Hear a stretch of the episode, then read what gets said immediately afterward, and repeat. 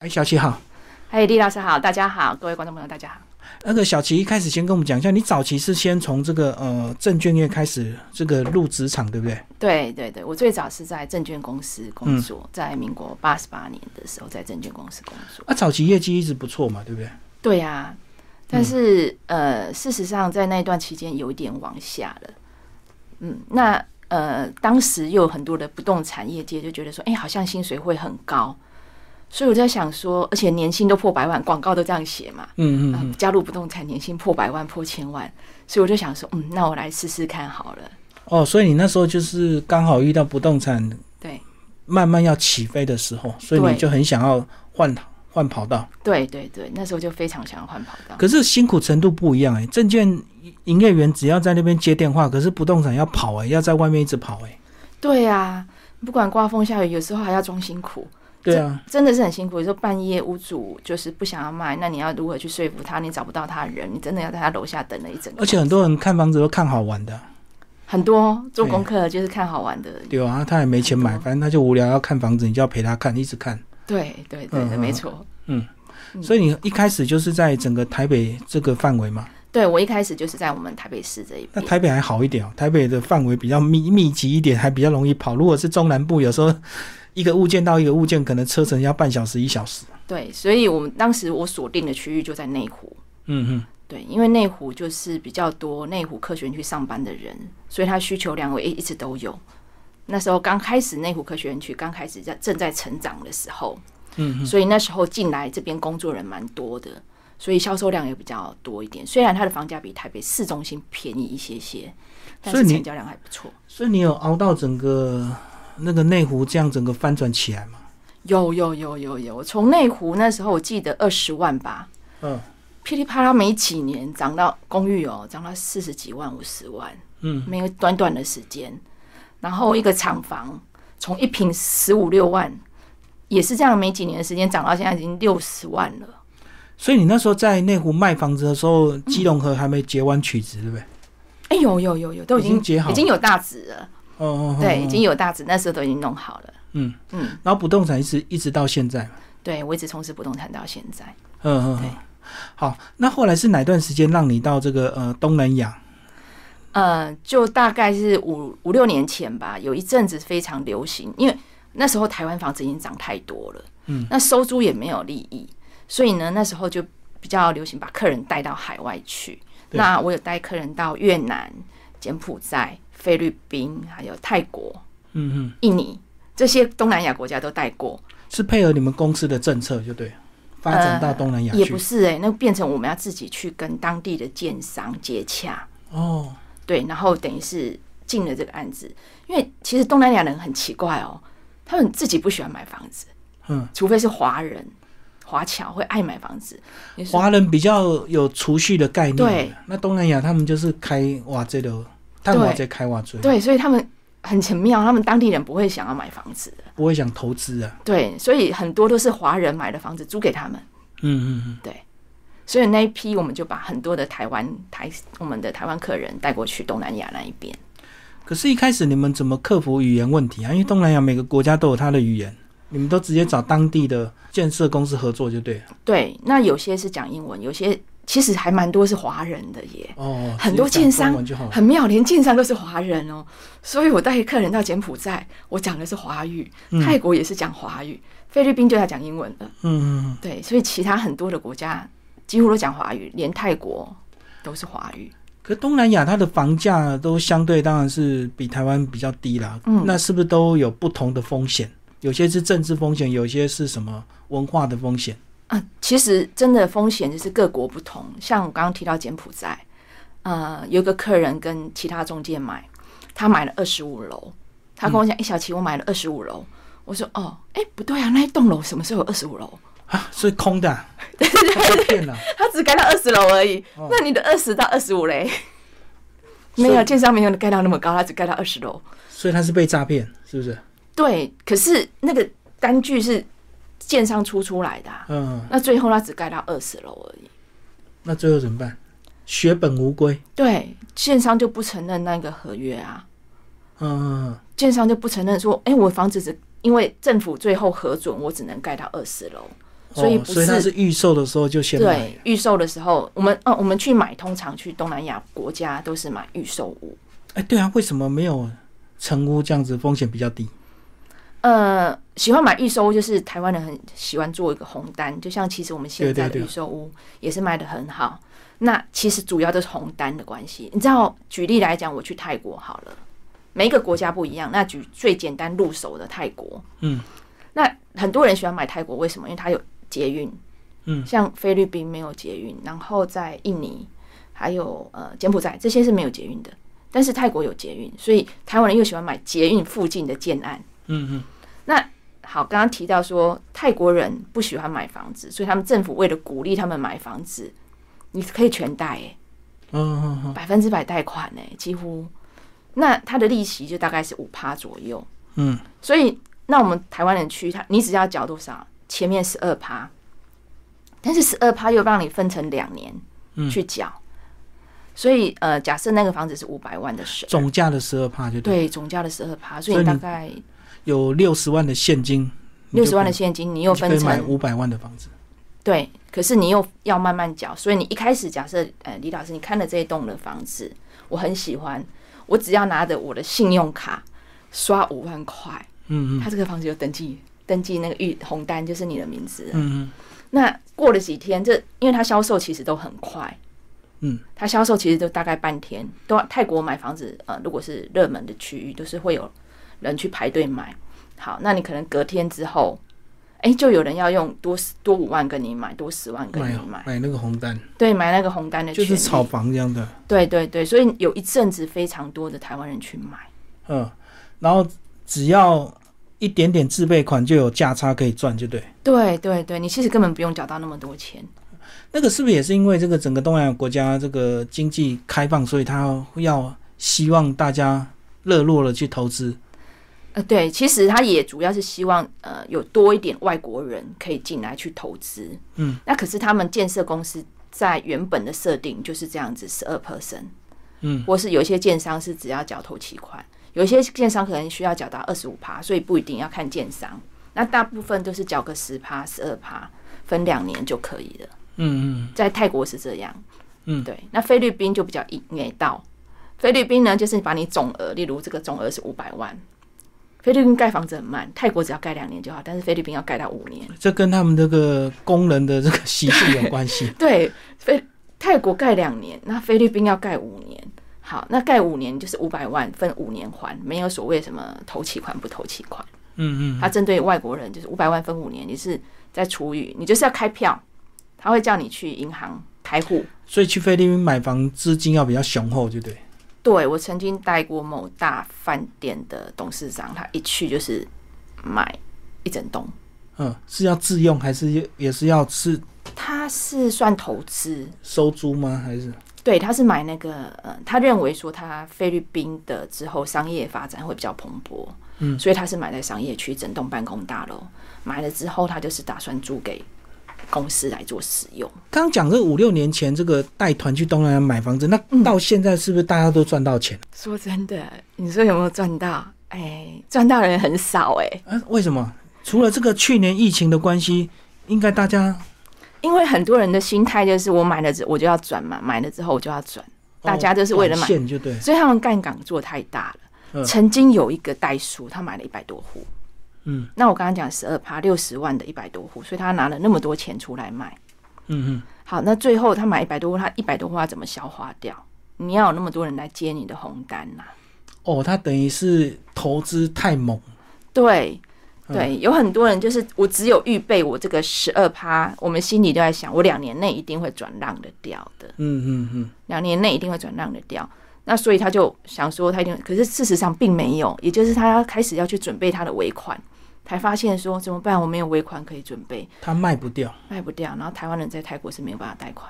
嗯嗯嗯，对，所以他变成他卖不掉，那你就要第一个，你可能要认赔，卖更低，因为可能你红单你卖更低，你可能红单会赔钱，这是第一个方式。对，第二个方式你就是要把钱补足，那个房子真正过户到你的名下。嗯嗯你有很多个选择，钱补足过户到你名下，再来就是你的红单，你可能已经缴了六十万，那我现在你只要付三十万给我，这个权利让给你。对，就现赔三十万卖掉现。赔三十万卖掉。嗯嗯，对，所以呃，有一段时间是很多人被没收的，哦，因为他一直期待我的红单可以卖掉，嗯但是实际上并没有。嗯，所以如果他要卖掉，是要卖给当地人吗？还是卖给其他的华人、其他的投资户？呃那时候大家设定的其实都是大陆人，嗯，但现在就一窝蜂。那时候台湾人就自以为聪明，说：“哎、那我们通常来买，我们只要买先去12%卡，位就对了。先卡位，然后呢再来卖给大陆人。他们认为大陆人会买，嗯陆客会进来买，或是路痴会进来买。因为那段时间呢，呃，很多大陆人去那边，但是大陆人更聪明啊。大陆的房子随便一涨就是 double，对我怎么会看得上你这个五趴十趴的涨幅？泰国对于市房价是有控管的，不会说 double 涨，它是每一年让你涨个五趴嗯嗯嗯，八趴就已经很多了。管制更多就对。对，它就是政府不要让你就是一次房子去飙涨，嗯，那到底有没有人去东南亚买房子自住啊、自用的？自用的、哦、有也是很少啦，很少。嗯，很少很少去买房子，除非有一些的企业，他的员工在那里上班，哦有些老板会就直接他可能做宿舍就对对对对，就直接住员工宿舍买下来，让他们直接在那里住了。有一些是这样，所以也不会有人为了想要移民东南亚 去买一间房子哦。哎、 好像没有住，在台湾还是比较幸福一点。对，是目前是比较少了，比较少买在那里说要自己去用的，没有，很少很少，嗯，就除非是公司。那我们刚刚讲的是资金方面的风险，那在嗯呃政治上，或者是在法律上，或者是在这个国家，或者是有些国家甚至还有排华事件，嗯呃，他们是不是都有不同的一个因素要考量？呃，其实像我上次啊刚刚提的，其实呃前一阵子泰国有爆炸，几年前嘛，嗯嗯，每一次的爆炸刚好都在附近。四面佛爆炸那一天，我就在四面佛附近。然后呢，有一次在呃一个观光区域，我也忘了哪里，那里爆炸，我刚好也在那个市场那里。嗯嗯，就是爆炸，他们只是故意去挑衅，但是其实跟我们台湾一样，不会有太多的，他们好像已经习以为常了欸、就单一事件就对。对他们都习以为常了欸、嗯就是好像对他们来讲，泰国人他们都觉得好像不会受多大的影响，嗯，所以其实房价也没有影响到。我们想趁机捡便宜，好像也没有。就连这一次的疫情，对，我发现，哎、台湾房子是涨的，泰国的房子居然也是涨的，对，好像全世界的股票 反而颠倒过来。以前我们会觉得疫情多惨，可是反而通货膨胀，对什么啊东，西都要涨。对，就是所以在泰国的房子，我也觉得很很匪夷所思哈，涨了怎么会？我一直想说会跌了，因为我自己也有持有泰国的不动产。嗯嗯，对，那我想说，诶，怎么会突然涨了？那我也觉得很奇怪。对啊。后来就说，因为世界各国大家都在印钞票嘛，一直在纾困，一直在撒钱嘛，嗯，所以反嗯而造成房子就保值了。对，所以最近其实买房的人、看房人还蛮多的，很多奇特的现象出现。不过买房子还是要要熟悉的哈，不能够听信什么大家说哪一个国家房地产嗯好，就一窝蜂跑去那边。那如果你一些法令不熟的话，是不是也很容易吃亏？对啊，就像刚刚讲的，柬埔寨最后它只盖了二十层楼就嗯不见了。那印尼的话，它是有规定说，土地你只能买在，哎、其实各国都有哦，泰国、印尼、呃柬埔寨这些，你如果是要买土地，你是华外国人，你不能买。嗯一嗯，定要当地人才可以买。所以我们会怎么样？借名字，你知道吗？建民就可能被吃掉，黑吃黑，对吧？对我有个朋友，他就是在印尼，然后借名字，一群人投资客，然后就是集资，然后借这个人的名字、然后那个人就卖不承认掉。了。那你去哪里找这个？你这根本就找不到那一个，你也搞不了他，嗯嗯，找不到了。后来就大家都赔钱了。是不是有些人就娶当地的 女生有去去去投资，顺便去娶个老婆，比较好方便投资这样？有有有有，真的有这样。嗯他柬埔寨，我曾经他就是娶了，我就说他在泰国也娶了一个，在缅甸也娶了一个。啊我说你是真娶还假娶？还真的有那个这结婚证书哎、嗯，对，那他其实主要就是要买。为了买投土资方便。对他那时候跟我讲，他在柬埔哎缅甸，嗯，他说他买了一瓶，算起来一瓶一台瓶大概是只要八十块台币而已，嗯嗯，八十块欸。哇，一瓶啊，所以他是他那时候是招楼招到缅缅甸去，这个人是当时跑路跑到缅甸去，嗯好，那跟我朋友那个朋友借了两百万，跑跑跑到缅甸去。他去了缅甸就想说，那也买个土地来这残荷啊。嗯，就他买了就哇，两百万可以买很多，对就买买买。结果呢，哎、娶为了买土地，所以娶一个老婆嘛，对，当地人，当地人。嗯，结果呢，房价那土土地的价格翻翻涨，他根本不用当农夫了，嗯、嗯涨到现在已经大概涨了八，哎、我记得本来是八十块，然后他后来跟我讲，好像大概要一万多块。哇，哎、八十块到一万多块很多哎、对啊，因为刚好就是变在市好中哦几心要百开始，倍，对，要开始建设了。嗯。嗯，可是娶当地人老婆，然后买她的名字，会不会有风险？买它的名字风险会比较降低一点因为点。她是你老婆， 对你有法律上的那个，请求就对。对，那就算他哪一天要跑走，你还可以请求一半的一些财产分回来，哦，所以不要其实风险会比较小。可这也是，那你刚才讲的风险，我突然想到嗯很有趣，有个朋友在泰国为了买土地这件事情，娶了一个牙医老婆。嗯，那是真的娶，真的结婚，但是没有生宝宝。结果我在 FB 看到他的老婆居然跟另外一个男的合照，合照的很亲密。嗯，然后我就说，我就问我那个朋友说：“哎、你老婆只有你一个老公吗？”他说：“当然啦、啊然后我就给他看了之后，才发现说：“哎、其实他老婆有很多老公， 所以当地是可以的。不行啊，哦，是，当然不行啊。那所以我们这边的男生去有所图，就是说我想要用你的名字去登记。对，但他实际上也是为了你的钱跟你结婚。哦，没错没错，各取所需。对可这是这也不算是一个好的投资管道，对不对？对啊，因所为以它都有一定的风险。但是我们买房子，只要是不要店面、不要土地，其实你都可以登记成你自己的名字，嗯嗯，嗯就不用借人头了。你只有土地有管制，店面有管制。哦，所以如果你买其他楼层就可以，就对，，你可以买二楼开始啊，嗯二楼到十几楼，但是建议不要买太高，因为最后有时候会盖不起来就不见了，嗯。那一段就不见了。嗯，哎，那像有些人还去日本这个买房子，日本是不是风险会比较低一点？就是我们会觉得日本它的这个比较先进，所以它的对法令是不是比较周周全一点？对，日本其实风险就比东南亚再低，但是它的投资报酬率就更比较低，更低。对，它投资报酬率很少，就三趴五趴呢。而且很多人就是为了收租嘛，对，很多人为了收租，对对很多人对为收，那到像东南亚炒房都是要为了好几倍的利润嘛。对想要，但是实际上并没有，因为政府有管制。嗯原本我们想说，好，那我买这个红单，我五万块去买，我卖人家十五万，我就三倍的利润了。对，我有一百间，我就可以赚多少？最后其实会真正来去买你这些的很少，因为泰国人他们会去买新的房子，嗯，他们也不带买啦。那如果买，他们也去买新，不会去买你的二手对的红单。所以在泰国买的红单就是真的要买房子了。嗯，所以建设公司看到你台湾人，哎、奇怪，又来改名字，哎、又来改名字，你们到底在干什么啊？嗯，他们就会觉得很奇怪，他们觉得哎、诶台湾人怎么那么爱投资这种东西？但是在泰国是很少会有这种现象。哦，他们买红单就是为了买房子，对他们买红单就是为了买房子，而且他们还可以贷款，连里面的装修几乎都可以全贷款。嗯嗯嗯，对所以他们政策是比较鼓励买房子了。但是如果你炒过头的话，他们也是会管制，也是会打压的，就是没有任何一个国家会放任它的房价乱涨。对，他们有规定，就是说你这个牌价要上去之前，要先给政府审核。我这里一平方米要二十八万，可以吗？嗯那政府要审核过，他你才能用这个价格去做销售，要不然你是没有办法的，嗯嗯，没有办法说随便你建商乱开价。所以你应该看这么多这个奇奇怪怪的事情，你应该也不会鼓励大家随随便便到东南亚去投资，对不对？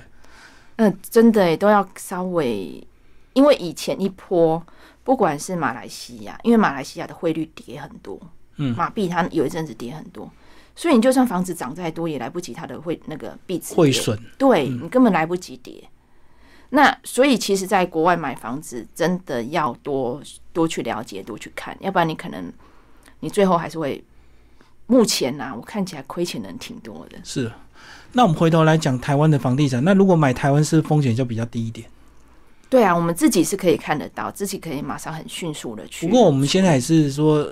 鼓励你是自用为主了哈，就不要把房子当做投资这样子，对因为政府对房子也是有一些管控跟打压嘛。对，因为最近的话，呃，因为股市涨很多，嗯，房价的那个成房子成交量也跟着涨。对，一定的嘛，因为我股市赚了钱，我会怕，我总是就会放点钱去买个房子嘛。对对 对对对对是不是对，一般人的心态都这样子对。？所以最近成交量放大非常多，嗯，然后呃，尤其有一些预售暗场成交的也很多，但是政府最近又开始管制啦。说你持有几年内你要扣几 percent 的税对金，对对这个其实是蛮多的。所以要短线进出获利已经不是那么容易。那如果我们以嗯长线投资来讲，有些人会说一定要选地段啦，有些人说买店面就好了。那那如果是你，你会怎么去建议啊？就是你个人的投资哲学是什么？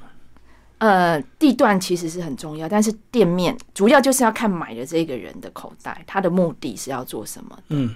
像我前阵子有一个呃松江的店面，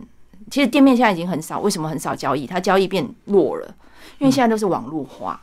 嗯，所以呢，很以前卖衣服可能需要实体店面，但是它现在卖衣服在网络上卖。哦，所以不需要店面了，对，那以前没有，现在有 Uber Eat，我只要在一个厨房，我就家可以里的厨房就可以接单了， 就对啊幽灵厨房啊。哦对我就不用在店面那里开一个店，然后客人还要进来，我还要担心他有没有疫情。哦，我懂，所以现在很多的店面就是变成空在那里。空的，嗯，空在那里。我在台中文心路看到整整排空的店面，其实我们台北市也有很多很多空的店。嗯东区也是嘛，都东区对有空一大排。对嗯空整排的店面，甚至地下街也都空的。所以以前投资店面是首选，现在就不一定，因为已经网络化了嘛。对，所以呃，但是有一些老一辈的想法就觉得我还是需要店面。嗯，但是像有一些比较呃某某家银行的总他们的总裁，他已经八十岁了、哦，嗯，然后呢，有一次他盖完房子跟我，他以前都会留店面，以前他整栋盖好之后会都预留店给自己预留店面，嗯可是在这五年内，他只要先讲的都是小钱先帮我把店面卖掉，哦，他也看到趋势有对反转，被找我回，他就跟我讲，你先把店面卖掉，先把店面卖掉，不然就先先赶快给他先租掉，以前的是店面会涨，所以先留着， 嗯，啊，现在是店面赶快先卖掉再说。对，因为你不晓得要空多久。嗯、对，现在都被呃，现在被一些外带啊或外什么的，现在已经网络化，比较少人会想要开实体店面。除了一定要开实体店面的，除了什么 Seven Eleven 啊、全家那一些便利商店，嗯嗯嗯，要不然就是银行，银行也越来越少，对也开始在简单位了。对，所以实体店面现在真的比较弱一点。嗯嗯嗯，嗯，那那这样怎么办？ 好像没有好的投资啊。有啊，就是 就如果说这个房地产要投资的话啦，现在你知道办公室涨很多，哦因为大家不投资店面，都投资办公室去了。哦，投资办公，对对对对对，以前我们都是那种分租套房嘛，一个房子隔很多间、啊，对让人家住。现在没有，现在是一个办公室隔很多，哦，商务中心的。对，就变成商务中心的一个形态了。哦，我懂我懂。对，所以现在可以投资一些办公大楼里面的空间就对了。对对，这这然后把还它切割成小单位，它又快速租，然后它的租金又相对低，对，因为台湾人就是中国人就喜欢创业，小型创业嘛。然后对我只可能只要一个小单位，一个桌子，对对对对，一个人这也台是一个新电的方式哦。嗯，就可以。而且它的租金其实没有比较差，就像你很呃，我这个地点，我可以让人家设立登记，我一个月台北市我收两千五。嗯，可是你想想，它被设立登记可能有很多户，那可是我租这我买这个地方我才多少钱而已，我懂，我懂。所以它的租金投报率反而比我们的那种住家去分隔套房的投报率还要高。而且我觉得你讲的住家分隔套房，它真的是会会有一些管理上的问题啊，因为对每一户住的人都不一样嘛，然后户跟户之间才隔一个墙壁，所以很容易会有一些住户纠纷要处理。啊时常那办公室比较少嘛，办公室办比较不会有问题。办公 室很少会有问题。对啊，因为就是上下班而已啊，你不会对对在那边对对吃对饭对对睡觉什么。对，那如果是那种住就是隔套房的，就时常会有问题。嗯嗯嗯，可能就是一下说隔壁太吵啊，对，或隔壁养狗，对不对？尤其像现在有些人租房子，他一定要能够养宠物的，那有些房客房东是不想要让人家养宠物的，对所以就会有麻烦。对对对，像还有狗在叫的也会打来，像我自己也有投资，就像刚刚讲的这种套房，嗯，隔壁的狗在叫，我怎么让它不叫？它就是要叫啊，啊，他只能找房东啊，他又不好意思直接叫隔壁房客处理。一定对是啊叫房东嘛。对，所以我常常是三更半夜，哎，那个隔壁的接狗电话狗叫了，可以叫它不要叫嘛。然后等我打去的时候，那只狗已经不叫了。 对对对，对，所以一下就是这种奇怪的事情很多。嗯嗯嗯，对，有时候哎两个人会吵架，对，就是两个房客也有有时候也会吵架。房地产现在已经慢慢不适合做一个短线投资啊。那如果长嗯期投资来收租的话，也是可以，是比较适合考量的，就对。但是就是嗯房客你要去管理了、啊对，房客就是要管理，嗯但是其实现在少子化，家户数也变少了。哎，对呀、而且你又现在套房你也租不掉，没对人啊，租了。很多哎、嗯，还有就是什么以前以前我们就是长大了要自己去外面住嘛。独立户啊，对，现在没有，现在三代同堂，四对，因代为因同为堂，环境不好，所以小孩即使结婚了，他也要窝在家里。家里省房租、 省水电。 对啊，所以就是好像人口也变少了，那其实空屋率是上升的。那这样子有什么新趋势？你觉得？嗯，如果做不动产投资的话，还是真的要放长远一点。嗯，那你说要收租，其实也有困难。对所以我一直在想说，不动产投资是不是有一天真的就泡沫化了 就当大家都自用的时候就跑就好了， 就好了？对，要要大家都自用。都都没有人拿来嗯投对，资但是现在很奇怪的是，因为呃房价一直涨，那房价为什么一直涨？第一个工资涨，然后你那一些材料也涨，钢铁涨，嗯对水泥原物料涨，涨，原物料通通在涨。我原本一平的建筑成本，我可能只抓八万，可是现在一一般般的建设公司啊，对，不要说好的建设八万，可是现在可能我要跌跌跌到十万、十二万，我才能盖得起来这个房子，嗯嗯，那就会加在我的房价里房价面上，对，以前建设公司在盖房子的利润大概是三十多趴，嗯就是我盖好这栋房子，我大概三十几趴的利对润。其实现在已经没有那么多，大概十几趴、二十趴就已经很多了。嗯，那所以建设公司也是很为难，他也说真的，他也不是因为赚钱，而是原物料涨了，因为工人土涨地本来拿来就涨嘛，土地也涨了，对，对，嗯面粉涨，面包当然涨，材料涨，面包也在涨，所以就是形成这样一直在涨一个现象。不过这个是留给政府去头痛， 我们对一般小老百姓不用去烦恼到那么长远的问题。对对对，所以现在就是几乎呃，也不要投资太，现在投资的管道很多啦，嗯，投资的管道是非常就是要多分散风险，对不对？对，所以有人去投资呃不动产，有人投资股票，对，有人投资币，你知道那个币，哦，虚拟的货币，，对，有人投资虚拟币，所以呃投资的管道也是非常的多元，那其实也都可以看看，对。嗯。但是那个风险就是一定要有控管了，就是如果你要追求高报酬，它的风险一定就很高。对像我们看到那个虚拟币也是涨了几百倍啊，可是它如果崩盘的时候，可能什么都没有，啊对，你对买的对就是买空卖空这样子。对对对对对，嗯，所以是还是要有正确的投资观念。你以前这样一路这个买卖，自己也做了一些投资，都很顺利吗？你自己有没有摔跤或者是失误过？我自己哦，嗯其实我帮客人操作蛮多，目前是没有啊，唯一失误也是在泰国，嗯，其他台湾的都没有。台湾我有很多客人，其实根本连房子在哪里都不知道，嗯嗯他们就只是想要个资产，他们房子很多，也不想要知道房子在哪里。嗯对，那收租也不想要去做这些收租的事情，就是通嗯，通有代交，租代管就对。对对，通通有代租代管公司来管理。对，对那唯一失败真的就是在泰国。泰国那次是怎么样？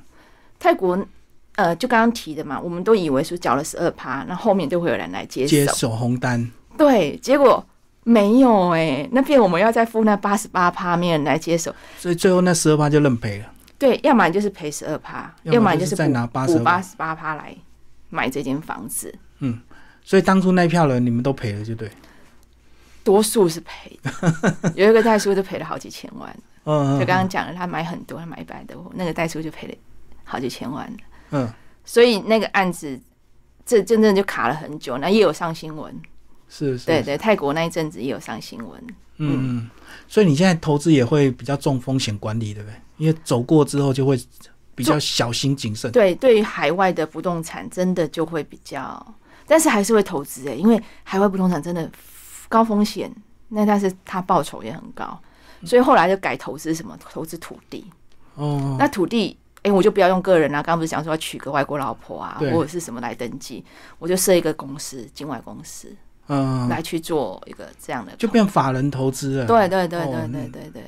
就可以去，它比较有保障，对不对？对，它就是比较有保障。你等于是外资啊。嗯， 那政府当地政府对你也比较尊敬一点， 对对对。因为你是法人去投资，对不是那种自自己带着钱而去且投你资。知道吗？在泰国，你只要一块钱就可以成立公司了。哦，泰铢诶，泰铢一块钱等于台哦，币、他们鼓励大家去成立去创业，所以你要设立公司，它也没有限制你要多少钱。热络他的经济。对，而且很快就可能那个就可以申请下来了。嗯嗯嗯，对，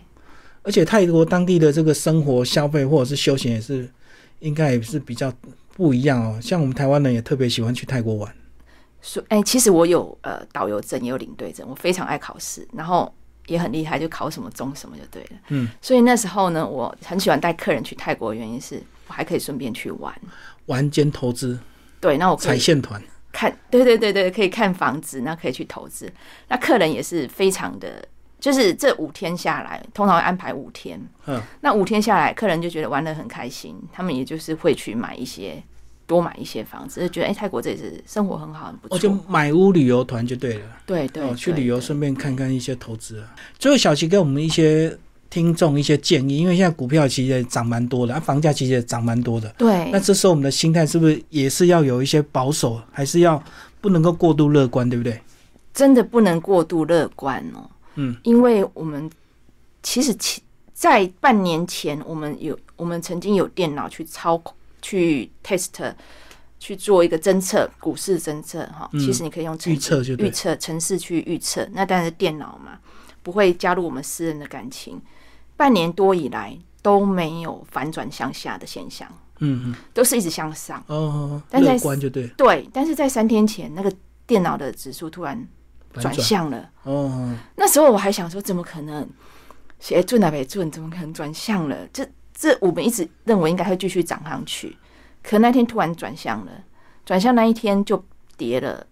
哎、好像两百多点，又隔天最多跌到五百多点，对包含到今天，哎、我又以为又反转了，你知道，早上结果又小红的，嗯，对我就心里想，嗯，那个 app 那没个准，城市没准，